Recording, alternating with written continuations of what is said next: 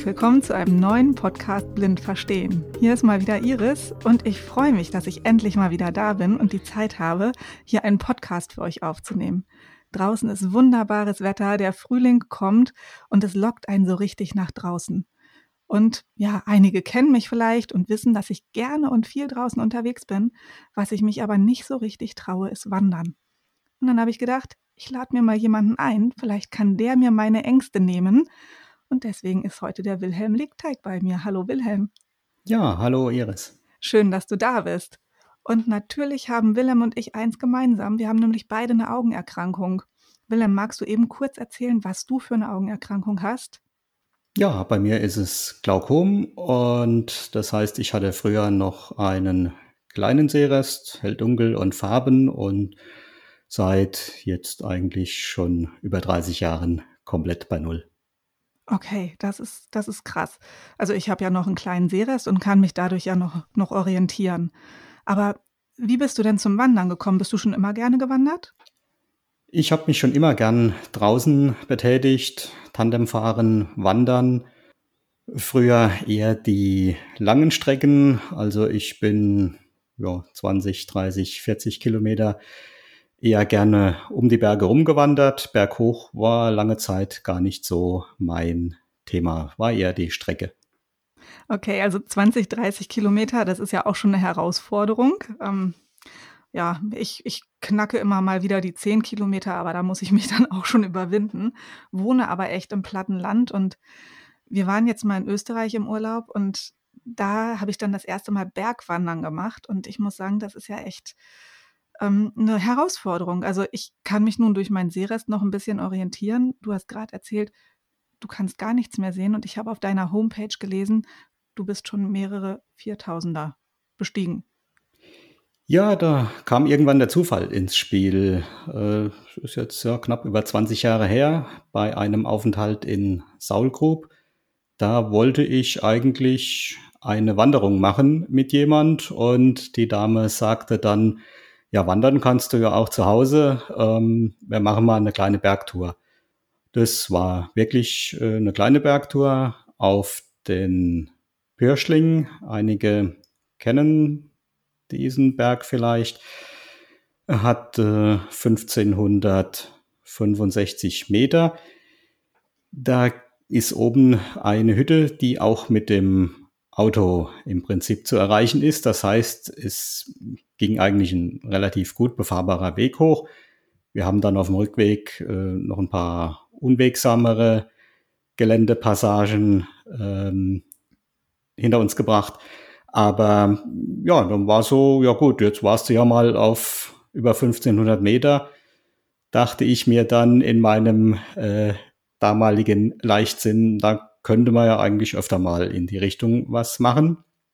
Wusste natürlich nicht, ähm, was geländemäßig bei größeren Bergtouren auf mich zukommt, weil ich eben überhaupt keinen Bezug dazu hatte. Ich hatte in meiner Jugendzeit zwar mal gelesen von der Erstbesteigung Matterhorn, Mount Everest, dann war in den 70er Jahren der Reinhold Messner ja äh, viel unterwegs und in aller Munde.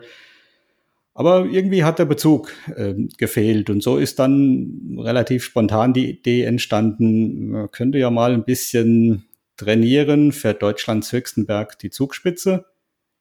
Den habe ich dann 2001 zum ersten Mal versucht. Das ist gründlich gescheitert. Äh, die Ausrüstung war nicht optimal, das Wetter hat nicht so gepasst und ähm, ich war mit einem Wanderbegleiter unterwegs, der ja eigentlich zum ersten Mal auch mit einem Blinden unterwegs war. Wir waren viel zu schnell und äh, haben die Tour dann so ziemlich bei der Hälfte abgebrochen und sind dann ja, knappe 1000 Höhenmeter bei äh, vier Stunden Dauerregen dann auch wieder abgestiegen. Und dann sagte er nach dieser Tour zu mir, entweder du gehst nie wieder in die Berge oder du wirst mal ein relativ guter. Und dann habe ich kurz überlegt und dann war eigentlich klar, es wird die zweite Variante. Okay, ich musste gerade total schmunzeln. Vier Stunden Dauerregen. Holla, die Waldfeders. Da habe ich gedacht, das macht doch keinen Spaß. nee, Spaß hat es keinen gemacht. Äh, wir waren auch ziemlich äh, durchnässt, trotz Regenkleidung.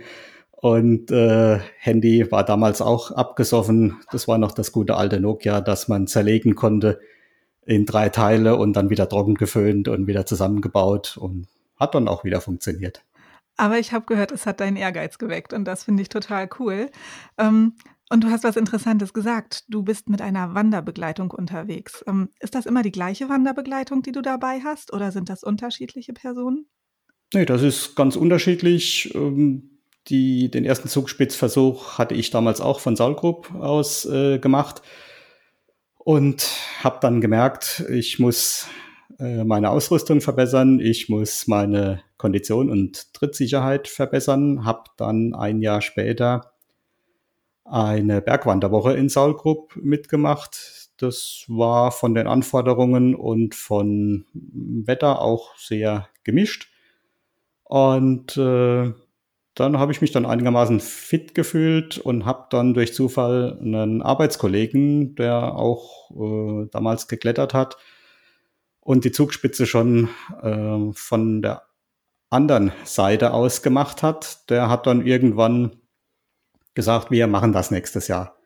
Und dann sind wir im heißen Sommer 2003, sind wir morgens runtergefahren und haben äh, die Zugspitze dann mit einer Übernachtung, also zwei Halbetappen, haben wir die dann gemacht. Unten waren 37 Grad, oben auf dem Gipfel waren es dann immer noch 14 Grad, tolles Wetter und waren dann am nächsten Mittag waren wir oben und dann mit der Seilbahn wieder runter und abends dann wieder 400 Kilometer nach Hause gefahren.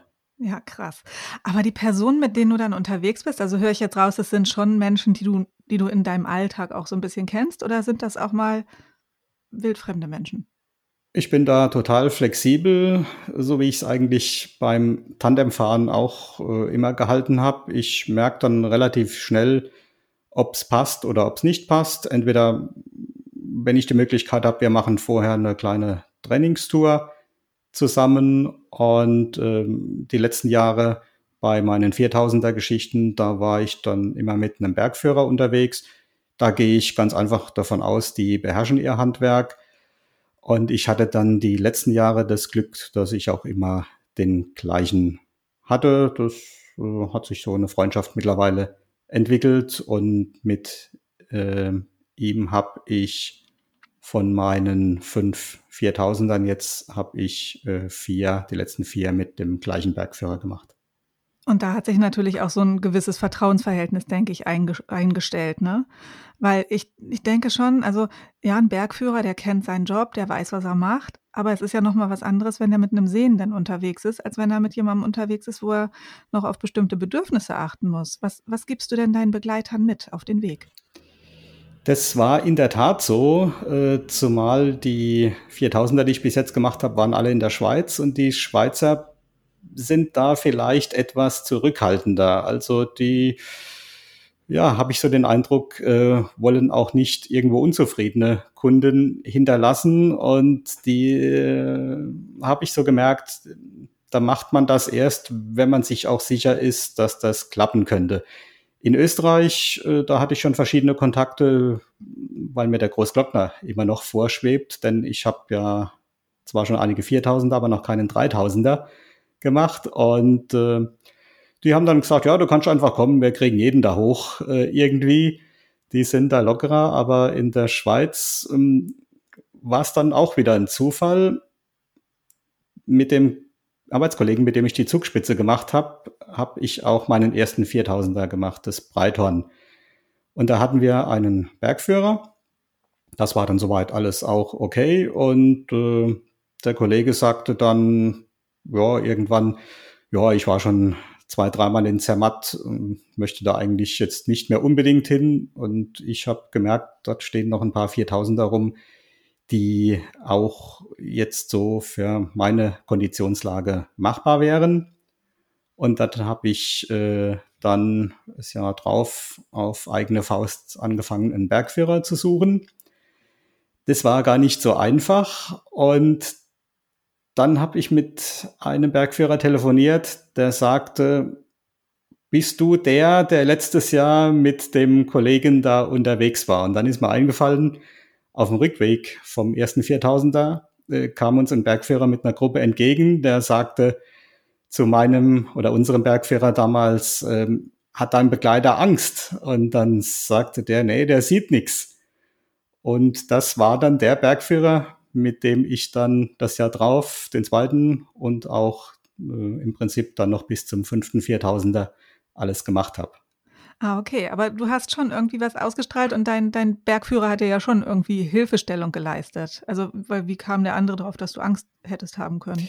Ne, weil äh, wir beim Abstieg, das war dann eine relativ steile Passage und dann habe ich mich, äh, er ging dann vor mir und der Arbeitskollege ging hinter mir. Wir waren dann alle drei mit einem Seil verbunden und ich war dann in der Mitte und habe mich bei ihm dann am Rucksack äh, gehalten und dann sah das wohl für die Entgegenkommenden so aus, wie wenn ich mich äh, bei ihm aufstütze oder Angst hätte oder festhalte, äh, weil ich Angst hätte und dann haben die sich kurz unterhalten und dann ähm, hat sich das aufgeklärt. Ah, okay, alles klar.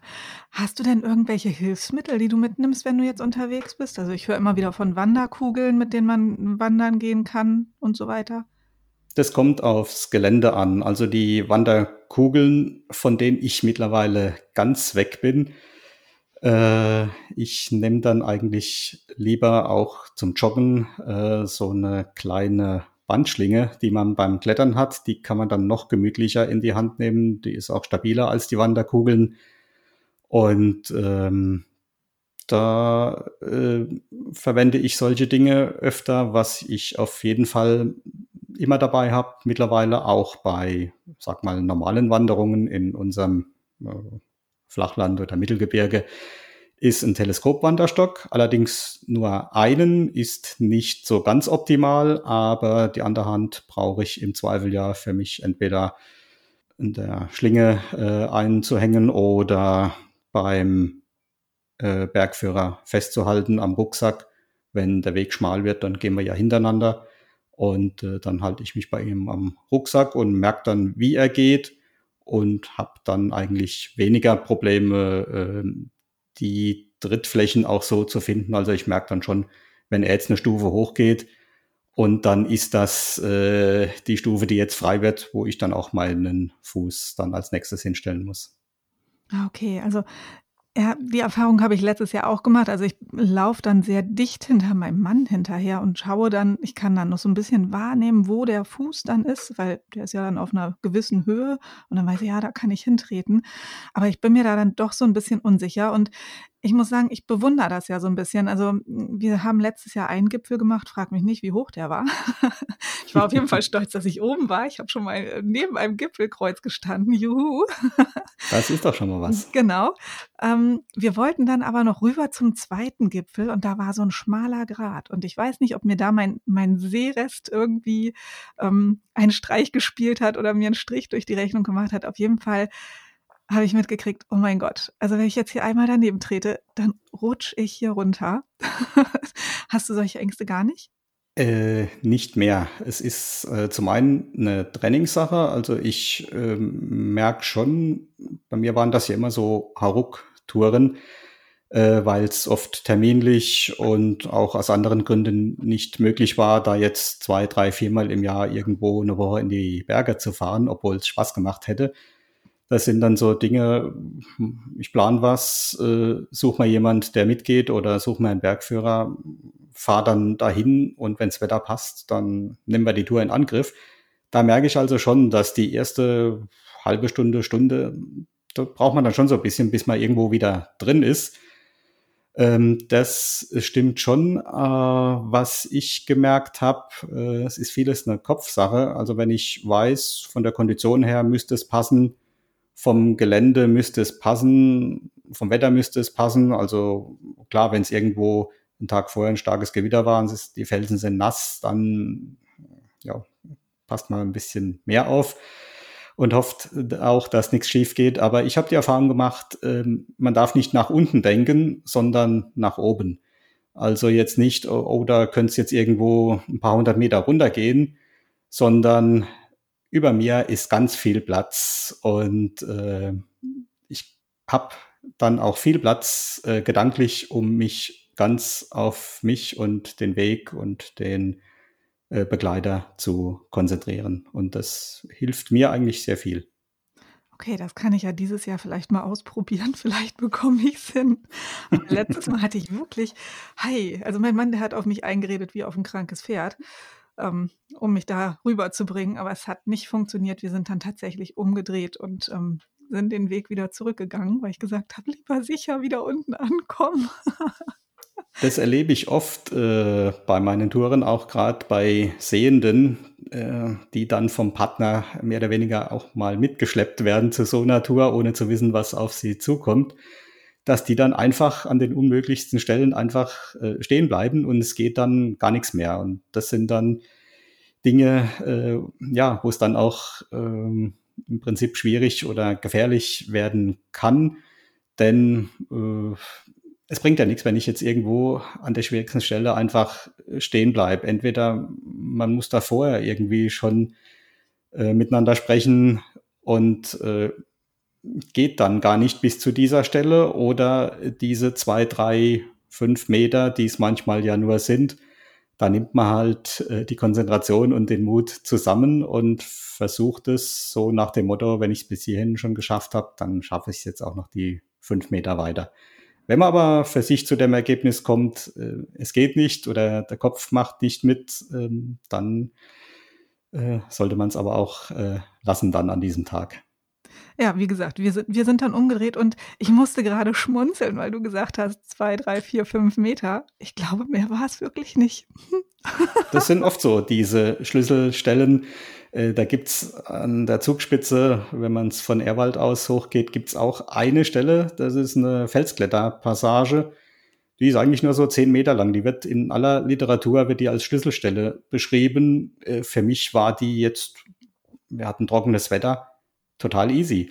Äh, da gab es andere Stellen bei der Tour, äh, wo ich für mich dann mehr zu kämpfen hatte. Und so sind die Empfindungen auch unterschiedlich. Es ist halt bei dieser äh, sogenannten Schlüsselstelle an der Zugspitze, das ist ein relativ glatter Fels. Da hängen oben noch Felsen über, da geht es auch noch ein bisschen runter und da ist vielleicht jemand, der das alles sieht, zum ersten Mal mit den vielen Eindrücken überfordert. Und bei mir war es einfach, ich habe mich immer auf den nächsten Schritt konzentriert und dann war es irgendwann auch, war mal durch. Also da sagst du, du bist so ein bisschen im Vorteil, weil du siehst es ja nicht. Das ist manchmal so. Das habe ich auch äh, bei einer äh, Tour, bei einer Gletschertour schon erlebt. Ähm, da schien die Sonne kräftig rein, war morgens und irgendwann habe ich zum Bergführer gesagt, wir können eigentlich mal eine kleine Pause machen. Nein, jetzt nicht. War er relativ angespannt und ähm, nach ein paar Minuten hat er gesagt, ja, jetzt können wir Pause machen was ich damals äh, zum Glück nicht gesehen hatte, als ich Pause machen wollte. Da waren wir gerade unter einer relativ überhängenden äh, Schneebrücke und äh, mit der Sonne war dann nicht so ganz klar, wie lange die jetzt noch stabil ist und hält über uns. Und äh, ja, das sind dann die Dinge, wo man sich auch manchmal, wenn man es nicht sieht, ein bisschen Stress ersparen kann. Ja, hört, hört sich so an. Gemein, dass ich jetzt lache, aber ich habe gemerkt, du lachst selber ein bisschen, du schmunzelst selber, also von daher. Hi. Ach, das, ah, das ich krieg ist, schon feuchte Hände so. vom Zuhören. nee, das, das ist also in der Tat so. Äh, für mich ist das irgendwo Entspannung pur. Zwar ist es Konzentration, ist auch manchmal Stress, geht auch körperlich, je nachdem, ja, wenn die Sonne brennt und, und äh, bestimmt Schnee irgendwo unterwegs, dann äh, geht es auch an die Kondition. Aber äh, für mich ist das irgendwo äh, vom Kopf her die totale Erholung. Da klingelt kein Handy. Äh, die Berge, die stehen da schon ewig rum und die stehen auch noch ewig und strahlen eine Ruhe aus. Und wenn du dich dann nur auf dich und den Begleiter und den Weg konzentrieren kannst, ich erlebe dann viele Leute, die uns entgegenkommen, dann äh, unterhält man sich kurz und äh, ja, die sind dann total fasziniert oft, was wir machen. Äh, ich sage immer, konzentriere mich auch so ein bisschen auf die Sprachen, die einem so begegnen dann bei so einer Tour. Ja, von welchem Land könnten die kommen? Und äh, die Italiener, die erkennt man oft daran, wenn die uns sehen, äh, da kommt einfach nur das Wort Fantastico. Ja, das ist schön. Wilhelm, was würdest du den Menschen, die jetzt gerade, also die eine Seheinschränkung haben und jetzt sagen so, Mensch, ich habe richtig Bock, wandern zu gehen, was würdest du denen denn für den Einstieg empfehlen? Ja, je nach äh, Wohnlage. Es gibt ja die vielfältigsten Vereine, Wandervereine, wenn man das Glück hat äh, und kann sich da anschließen. Die machen ja leichte Wanderungen, schwierige Wanderungen, äh, je nach Gelände auch. Äh, das wäre eine äh, Möglichkeit. Ich habe aber auch hin und wieder die Erfahrung gemacht, dass sich die Leute da auch unsicher sind. Ähm, ja, kann ich jetzt die Verantwortung übernehmen, da jemand mitzunehmen? Ja, vielleicht so zum Einstieg, wie es bei mir auch war, wenn man äh, privat jetzt vielleicht niemand gerade hat, der da mitgehen kann, äh, dann auch mal in eines der, äh, früher hat man sie ja so schön äh, Blindenerholungsheime, heute sind es ja meistens Aura-Hotels oder Pensionen genannt. Und ähm, da wird ja in den unterschiedlichsten äh, Geländelagen werden da ja auch oftmals Wanderungen angeboten und dann einfach mal sowas mitmachen, seine Eindrücke sammeln, vielleicht äh, die Erfahrung mit dem einen oder anderen blinden, sehbehinderten sammeln, der dann dabei ist. Das sind eigentlich so, wäre das eine Richtung, äh, die man für sich zum Einstieg dann wählen könnte. Du hattest vorhin erzählt, du hast ähm, eine Berg, ein, nee, wie, wie hattest du es genannt? Jetzt komme ich gerade nicht auf das Wort. Ähm, du hattest vorhin erzählt, du hast eine Wander, nein, ein, ein Seminar mitgemacht an einem Auer, in einem Auerhotel zum Bergwandern. Ja, in, in Saulgrub. Die bieten ja äh, Bergwanderwochen an, meist äh, je nach Interesse einmal mittlere Lagen. Das geht so ja, im Bereich bis 15, 1600 Meter. Und dann äh, gibt's die hohe Lagen. Da sind dann auch schon mal der eine oder andere Gipfel dabei, der über 2000 Meter geht. Und da kann man eigentlich schon sehr viel Bergerfahrung sammeln, zumindest was die Felsgeschichten angeht. Da unterscheidet sich ja so ein bisschen äh, von den Vorleben. Es gibt ja die Felsgeher, die ähm, quälen sich gern im Fels ab und äh, möchten aber keinen Schnee, weil sie im Fels äh, einen festen Tritt haben. Und dann gibt's äh, so die, die Schnee- und Gletschergeher. Da gehöre ich mittlerweile dazu, weil ich sage eben, äh, Schnee ist es zwar oftmals ein bisschen kräftezehrender, aber angenehmer und gelenkschonender zu gehen. Deshalb bin ich mittlerweile ein richtiger Hochtouren-Fan geworden, sagen wir so über 4000 Meter oder über dreieinhalb, dreiacht. Da äh, ist zumindest im Moment noch so ziemlich überall Schnee im, im Sommer auch. Und äh, ja, ähm, eine ganz tolle Sache irgendwo, wenn man das mag, ist ähm, in der Schweiz, da stehen ja genug äh, 4000 rum, da gibt's also die Möglichkeit, relativ hoch äh, mit einer Bahn, Seilbahn oder auch äh, manche sind dann im Berg, äh, zu kommen. Und dann kann man ein, zwei, drei Gipfel je nach Kondition auch als reine Hochtour machen. Das heißt, ich bin dann mitten im Sommer den ganzen Tag nur in Schnee und Eis und Gletscher unterwegs. Ist zwar dann ein bisschen Erfahrungssache, das wäre jetzt nicht was, was man jetzt als äh, Einstieg machen sollte, denn da geht man auch oft mit Steigeisen und mit Eispickel und mit ähnlichem.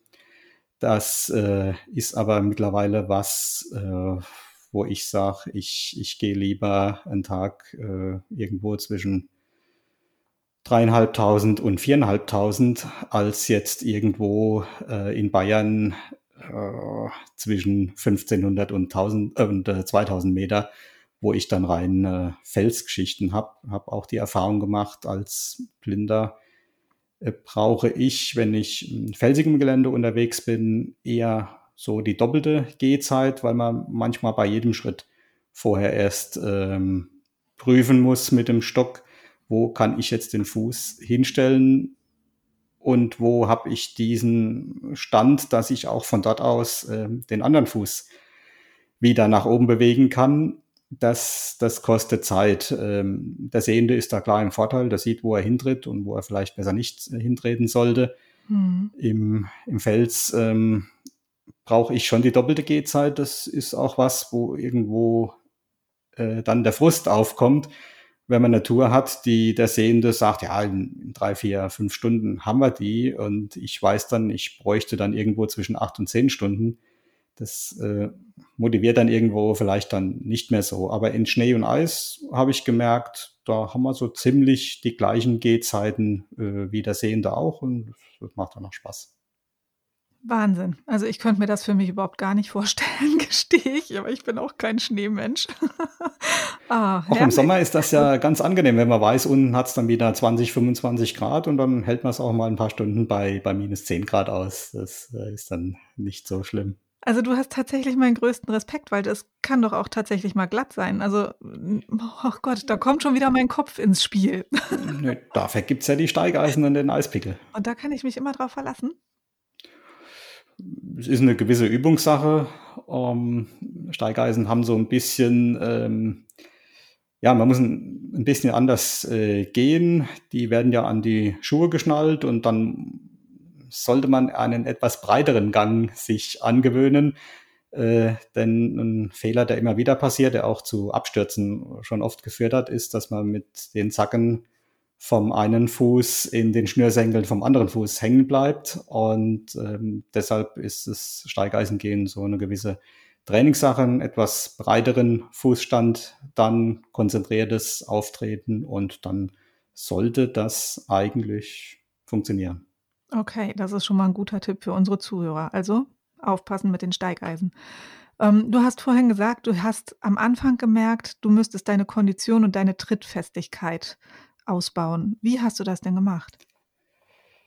Die Trittfestigkeit, viel Laufen, äh, viel Gehen in unwegsamem Gelände, das hilft und die Kondition, äh, ja, eigentlich so mit allem, was, was konditionssteigern ist. Das können lange Spaziergänge sein, das können Wanderungen sein, das kann eine Tandemtour, eine große oder einige Großes sein. Das kann ein Stepper sein, den man zu Hause stehen hat.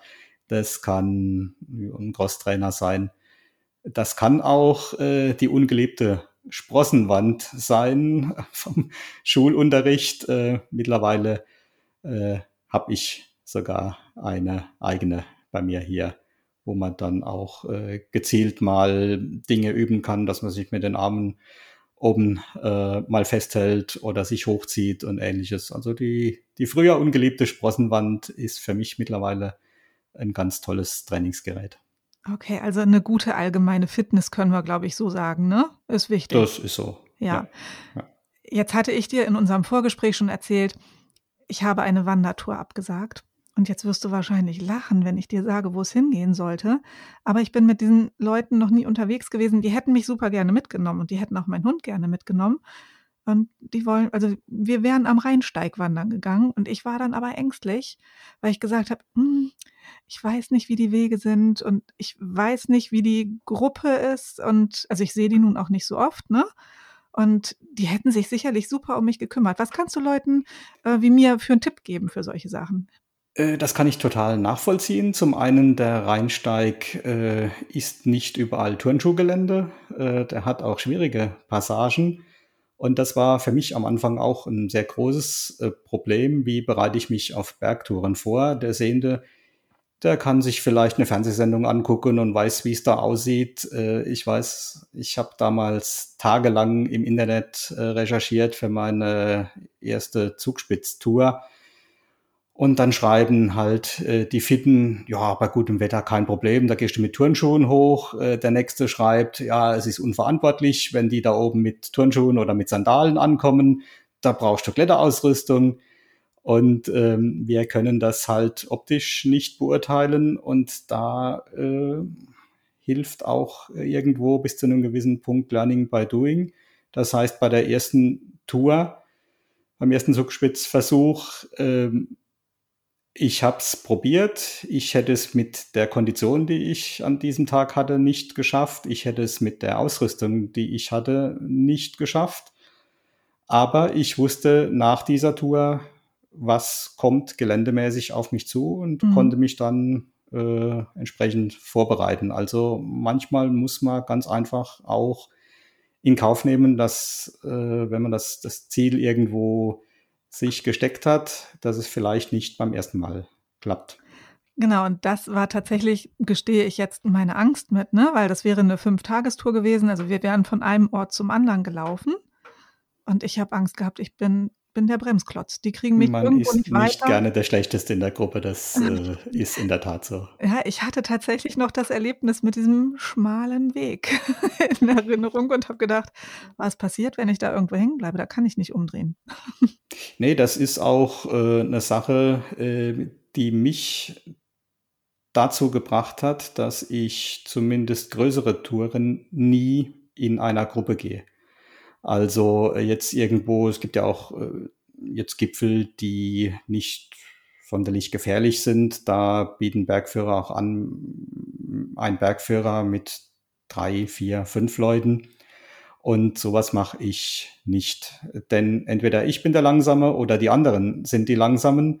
Und äh, da habe ich für mich schon ganz früh entschieden, äh, der Bergführer und vielleicht noch äh, am Anfang, als mein Arbeitskollege dabei war, da wussten wir ja, wir passen irgendwo zusammen oder wenn ich mal langsamer bin, kann er sich umstellen und anpassen oder umgekehrt. Mhm. Und äh, der Bergführer, der hat ja Routine, aber ich würde nicht äh, eine größere Tour jetzt, die mir wichtig ist, würde ich jetzt nicht mit äh, Leuten noch gehen, die ich nicht kenne. Äh, da ist mir auch die Unruhe in so einer Gruppe äh, zu viel. Ich habe das an der Zugspitze erlebt. Dann äh, war ja relativ heiß und dann war auf der Hütte, auf der wir übernachtet hatten, war eine Abi-Klasse aus München und die sind dann morgens nach uns gestartet und haben uns dann relativ schnell überholt. Und dann war mein Kollege schon ziemlich gefrustet. Ja, die sind alle so fit und ich habe dann dem einen oder anderen dazugehört, als sie vorbeigegangen sind. Da habe ich gesagt, warte mal, viele von denen treffen wir heute noch. Und so war das dann, ähm, hat gar nicht so lange gedauert. Da haben die ersten schon äh, neben gesessen und äh, ja, ich wollte ja gar nicht hoch und äh, mein Freund hat mich überredet und dann gab es Beziehungskrisen und Konditionskrisen und ähnliches. Ähm, das äh, möchte ich mir dann für eine Tour, die mir wichtig ist, äh, möchte ich mir sowas ersparen. Und äh, ja, ich kann das schon verstehen, äh, wenn man jetzt äh, eine vier, fünf Tagesgeschichte plant und ist irgendwo, warum auch immer, nicht so ganz von sich und der Fitness überzeugt, dass man da auch sagt, ich gehe da nicht mit. Vielleicht einfach mal als Tagestour so ein Gelände mal versuchen, mit jemandem zu erkunden und dann weiß man ungefähr, was kommt auf mich zu und dann klappt es im nächsten Jahr vielleicht umso besser. Ja, ich glaube, die Fitness wäre nicht das Problem gewesen. also ich bin ja schon viel unterwegs, das ist ja so nicht, ne? Aber ähm, nee, ich habe mir das einfach so nicht zugetraut, weil ich dachte, ich bin, bin der Bremsklotz. Ich wäre vielleicht auch mitgegangen, wenn die jetzt gesagt hätten, okay, wir haben eine feste Hütte und wir laufen jeden Tag von dieser Hütte los. Genau. Ne, Wenn es dann nicht passt, kann man ja auch da bleiben. Genau. Das wäre vielleicht für mich noch die Variante gewesen, aber als ich dann gehört habe, so, nee, dieses Jahr haben wir keine feste Hütte, ich hätte total Bock gehabt, mitzugehen, ja. Dieses Jahr machen wir eine Tour von Ort zu Ort, habe ich gedacht, so, oh nee, ich habe es dann wirklich drei Tage in mir bewegt und habe dann schweren Herzens abgesagt, weil ich dann auch gedacht habe, so, hm, du musst bedenken, du hast deinen Hund dabei, du musst das Hundefutter tragen, es fährt dir keiner irgendwas hinterher. Schaffst du das? Hm. Da war ich dann sehr skeptisch mit mir selber. Der Gruppe hätte ich das zugetraut. Also ich glaube, die hätten gut auf mich aufgepasst, aber ja, ich wollte nicht der Bremsklotz sein. Habe ich. Nee, es soll ja auch Spaß machen, genau, verstehe ich absolut. Und soll für alle Spaß ähm, machen, ne? Es soll für alle Spaß machen und ähm, ich sage auch immer, ähm, wenn ich gefragt werde, die Tour ist erst zu Ende, wenn ich mit noch mindestens einem Schluck Wasser in der Trinkflasche abends wieder unten bin oder auf der Hütte bin, äh, dann ist die Tour erst zu Ende. Die ist nicht auf dem Gipfel zu Ende. Es kann immer mal wieder was kommen, äh, sei es das Wetter, äh, sei es zu wenig zu trinken dabei, zu wenig zu essen dabei. Und ähm, wenn man da ins Limit gehen müsste, dann äh, macht es vielleicht nicht unbedingt den Spaß jetzt, den es in der Gruppe machen sollte. Willem, ich finde das total interessant und ich glaube, wir können unseren Zuhörern mitgeben, probiert es einfach mal aus, oder? Das auf jeden Fall. Äh, man muss ja nicht leichtfertig irgendwo was ausprobieren, aber ich sage immer, ähm, die Angst äh, ist nicht unbedingt äh, ein guter Ratgeber, aber der Respekt vorm Gelände und vor dem, was kommen kann, vorher informieren, was mache ich oder ganz einfach, äh, wenn man die Möglichkeit hat, mit jemand leichte Dinge anzufangen. Und wenn dann die Fitness stimmt und die Ausrüstung stimmt und dann, wenn das Interesse da ist, kann man sich auch langsam wieder steigern. Man soll sich nicht unnötig Angst machen lassen. Ich habe das auch schon oft erlebt, auch leider in Saulgrub, ähm, dass Leute, die größere Touren machen wollten, denen wird dann gesagt, ja, da oben, das, das sind schon Leute erfroren. Äh, das stimmt. Aber es werden auch beim Spazierengehen äh, Leute auf der Straße überfahren und äh, man macht es trotzdem. Ähm, ein gewisses äh, Maß an, an Optimismus, aber keine Überschätzung und keine Leichtfertigkeit. Sich informieren, die richtigen Mitgeher haben, das ist auch ganz wichtig. Äh, denn wenn ich jemanden dabei habe, äh, wo ich dann nach zehn Minuten merke, es passt einfach nicht, in der Situation war ich auch schon oft. Ähm, es war jemand, der hat sich schon bemüht, der war auch fit, aber da merkst du dann irgendwann, der G-Rhythmus passt nicht, äh, der will relativ schnell fertig werden, weil er mittags irgendwo noch Fußball gucken will oder ähnliches. Das sind dann Dinge, die, die passen dann bei einer Wanderung äh, nicht so wirklich. Denn ich sage immer, man kann zeitgleich eigentlich sich nur auf eine Sache äh, wirklich konzentrieren. Ja, das, da gebe ich dir vollkommen recht. Das ist wohl wahr. Das ist aber im Leben immer so, ne? Das ist im Leben immer so. Genau. Merke nur viele nicht. Hast du denn noch ein größeres Ziel? Also ich meine, es gibt ja nicht nur 4000er, es gibt ja auch noch so ein Mount Everest oder so. Also für den Mount Everest äh, denke ich, äh, zum einen bin ich mittlerweile äh, zu alt. Ähm, die Frage ist auch, will man dahin? Ich höre auch oft von, von Bergsteigerkollegen, ähm, es ist ja auch so ein Ziel, das Matterhorn. Äh, will man da wirklich hin, äh, wo Hunderte im Stau stehen äh, an schönen Tagen? Es gibt äh, noch den einen oder anderen Gipfel, wie gesagt, den, den Großglockner als höchsten Berg Österreichs äh, mit äh, knapp 3800 Metern das wäre so ein, ein 3000er, der mich äh, reizen würde, obwohl da auch äh, an guten Tagen viel los ist, weil die Saison dort auch relativ kurz ist. Sind im Prinzip nur drei Monate, äh, wo man den als normaler Bergwanderer machen kann, weil ansonsten die, die Hütten, die man braucht, äh, geschlossen sind. Ja, ähm, so ein Ziel, ich sage immer, das ist irgendwo der Altersberg, äh, weil das ein reiner Berg ist, den man gehen kann. Da kann zwar das Wetter ungemütlich werden. Äh, oben, das ist der Kilimanjaro. Äh, da bin ich, glaube ich, noch nicht zu alt. Der würde bei mir wahrscheinlich an verschiedenen äh, Hygienevorstellungen, äh, die ich so habe, äh, scheitern. Ich kenne einige, äh, die den gemacht haben. Und ähm, von den Erzählungen her äh, muss ich sagen, das brauche ich jetzt so nicht. Äh, es gibt im Kaukasus den höchsten Berg Europas, den Elbrus, aber das Thema ist ja im Moment mal äh, aus verschiedenen äh, politischen und sonstigen Gründen äh, in weite Ferne gerückt.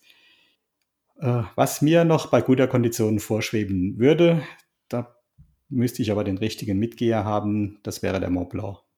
Das ist ein, ein Berg, äh, da muss, da muss alles passen, da muss die Kondition passen, da muss das Wetter passen, denn da ist ja rundherum auch nichts mehr. Das ist dort in dem Bereich der höchste Berg äh, mit fast 5000 Metern. Und ähm, ja, wenn da irgendwo ein schlechtes Wetter aufzieht, dann merkt man es direkt. Also Mont Blanc mit dem richtigen Training, mit dem richtigen Mitgeher und äh, wenn alles rundherum passt, wäre das noch so ein Ziel, was irgendwo rumspukt. Aber ich sag mal jetzt, nachdem ich fünf äh, 4000er äh, geschafft habe, bin ich auch in der Hinsicht etwas gelassener geworden. Ich habe mir irgendwann mal von dem Bergführer sagen lassen, die Berge sind kein Frosch, die springen nicht weg, die stehen auch nächstes Jahr und stehen auch übernächstes Jahr noch. Das hört sich gut an. Also immer ein bisschen mit Ruhe und Gelassenheit an die Sache rangehen. Genau. Genau. Ich habe jetzt zum Schluss des Podcasts noch ein paar Fragen vorbereitet. Ich weiß nicht, ob du das weißt, aber am Ende des Podcasts stellen wir immer fünf Fragen. Und jetzt weiß ich Ha, jetzt weißt du es, genau. Überraschungsmoment. Und da fange ich doch jetzt glatt mal an. Was war dein schönstes Erlebnis in den letzten sieben Tagen? Mein schönstes Erlebnis in den letzten sieben Tagen äh, sind im Moment, wo das Wetter wieder schöner wird, die Spaziergänge mit meinem Führhund. Siehst du, und da gibst du mir noch ein Stichwort. Was machst du, wenn du wandern gehst, wenn du in die Berge gehst? Nimmst du den mit?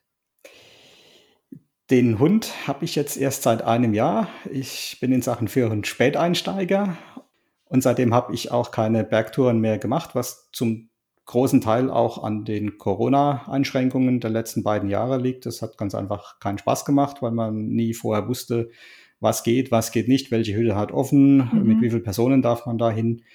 Und äh, das äh, habe ich jetzt im Moment die großen Touren mal auf Eis gelegt.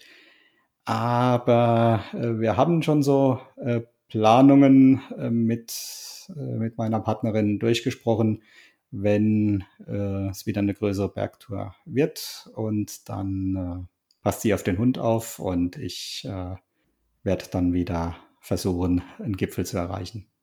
Alles klar. Nächste Frage. Was gibt es bei dir zum Frühstück?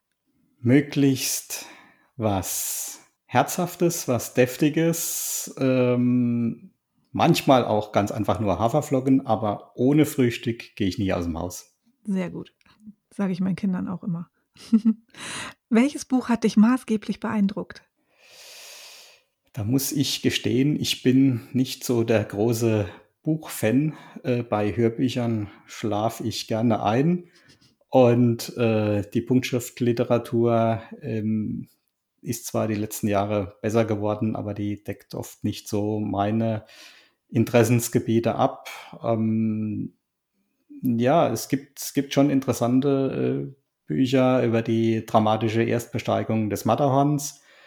Das war mal die Jugendzeit äh, etwas. Ähm, in letzter Zeit sind es eher Hundebücher, die auch sehr spannend sein können, äh, wo ich mich dann gelegentlich mal damit befasse. Aber ansonsten muss ich sagen, hält sich äh, das Lesen äh, oder das, das äh, Buch abhören hält sich bei mir in Grenzen. Ich bin immer froh, wenn ich meine diversen Zeitschriften als äh, CD oder als Download durchgearbeitet habe, ohne einzuschlafen und dann kommen die Bücher oft zu kurz. Naja, muss ja auch nicht, ne? Nicht jeder ist eine Leserin. Genau. Genau. Welche, wobei das hört sich bei dir jetzt nicht so an. Also es hört sich schon so an, als wenn du viel lesen würdest, aber gibt halt manchmal nicht unbedingt ein Buch, an dem man das festmachen kann, ne? Äh, zu meinem großen Vorteil äh, finde ich mittlerweile zu meinen diversen Hobbys und Interessensgebieten so ziemlich alles äh, wesentlich schneller und kürzer im Internet. Ja. Welches Tool ist im Alltag für dich das Wichtigste? Uh, da hätte ich bis äh, letztes Jahr noch gesagt, der Langstock. Aber der hat äh, vom Hund große Konkurrenz bekommen. Das kann ich verstehen. Und mit wem möchtest du mal essen gehen? Das ist eine böse Frage. Die hat nämlich das Risiko, egal was ich jetzt sage, dass entweder viele enttäuscht sind. ah, ich kann es ja, ich kann's ja ähm, vielleicht noch anders formulieren. Mit welcher berühmten Persönlichkeit möchtest du mal essen gehen? Dann treten wir keinem auf den Schlips. Äh, da bin ich äh, mittlerweile relativ äh, schmerzfrei äh, geworden äh, durch meine verschiedenen Hobbys. Gerade beim Thema Essen, äh, was im Sommer das Bergsteigen war bei mir lange Zeit im Winter das Kochen und die Sterneküche. Also ähm, vor zehn Jahren hätte ich noch den einen oder anderen Koch jetzt genannt, aber da kenne ich mittlerweile viele persönlich. Ähm, was das Bergsteigen angeht, Reinhard Messner kenne ich mittlerweile auch persönlich. Also ja, äh, ich, ich kann es gar nicht so festlegen. Ähm, ich sage immer, äh, eine interessante Persönlichkeit, die bietet immer äh, Gesprächsstoff. Ähm, das, also da könnte ich jetzt spontan, könnte ich äh, da jetzt gar niemand benennen. Dann lassen wir es doch einfach offen. Das ist doch auch nicht schlimm. Wilhelm, ich bedanke mich, dass du mein Gast warst. Ich fand es total spannend und ich werde dir auf jeden Fall weiter auf deiner Internetseite folgen. Die erzähle ich euch jetzt nämlich auch mal. Unter www.wilhelm-lickteig.de könnt ihr mehr über Wilhelm erfahren. Ich fand es ganz spannend. Da sind nämlich auch ganz viele Bilder und Hi, ich habe gestern Abend gesessen und meine Finger wurden schon feucht, als ich mir die Bilder nur angeguckt habe. ja, das war mir auch äh, wichtig. Das ist ja immer so äh, die Diskussion. Ähm, bei insbesondere äh, blinden Kollegen. Ich habe von Anfang an äh, Wert darauf gelegt, dass bei meinen Bergtouren äh, nicht nur ein Aufnahmegerät, sondern auch eine Kamera äh, dabei ist. Eigentlich schon von Anfang an auch immer meine eigene. Ich äh, bekomme dann von vielen gesagt, du bist verrückt, schleppst das äh, Ding auch noch mit. Aber äh, mir war das äh, wichtig, äh, denn meine Erinnerungen an die Touren, die habe ich. Aber ähm, gerade jetzt in Gesprächen auch mit Sehenden, da gibt so ein Bild doch oftmals noch was ganz anderes her an Informationen und äh, ja, sei es vom Wetter angefangen, von Stimmungslagen. Ähm, ich mache dann für mich äh, auch viele Tonaufnahmen während solcher Touren, aber ich äh, lege auch immer Wert drauf, dass äh, dann auch Bilder gemacht werden zum Leidwesen derer, diese dann hinterher sortieren und äh, aussortieren müssen. Es gelingt ja nicht jedes Motiv oder nicht jedes Motiv dann so spannend, dass man sagt, ja gut, das äh, soll jetzt auch noch Speicherplatz auf der Festplatte verbrauchen müssen. Und äh, es gab schon Touren, äh, da gab es über 100 Bilder und dann haben wir tagelang äh, dran gesessen, äh, zu überlegen, was heben wir davon jetzt auf. Ich kann das total verstehen. Also ich, ich bin auch so ein Fotofreak. Ich mag das total gerne. Ich halte auch alles gerne im Bild fest. Aber ihr Lieben, jetzt sind wir wirklich hier am Ende angekommen. Willem, vielen, vielen Dank für diese vielen Informationen, die du uns gegeben hast. Und ich habe es genossen, wie fröhlich du von deinen Touren erzählt hast. Und ja, wenn ihr mehr von uns hören wollt, dann schaut doch einfach mal vorbei auf den ganzen verschiedenen Internetplattformen wie Spotify und Deezer und so weiter. Ihr findet uns aber auch bei Instagram und Facebook. Wenn es euch gefallen hat, dann lasst mal einen Daumen nach oben da und wir freuen uns, wenn ihr wieder einschaltet, wenn es hier wieder heißt Blind verstehen. Ja, und ich sage vielen Dank. Am Mikrofon war Iris und im Schnitt ist der Christian Andres. Danke Christian, dass du das immer so toll für uns machst. Ciao!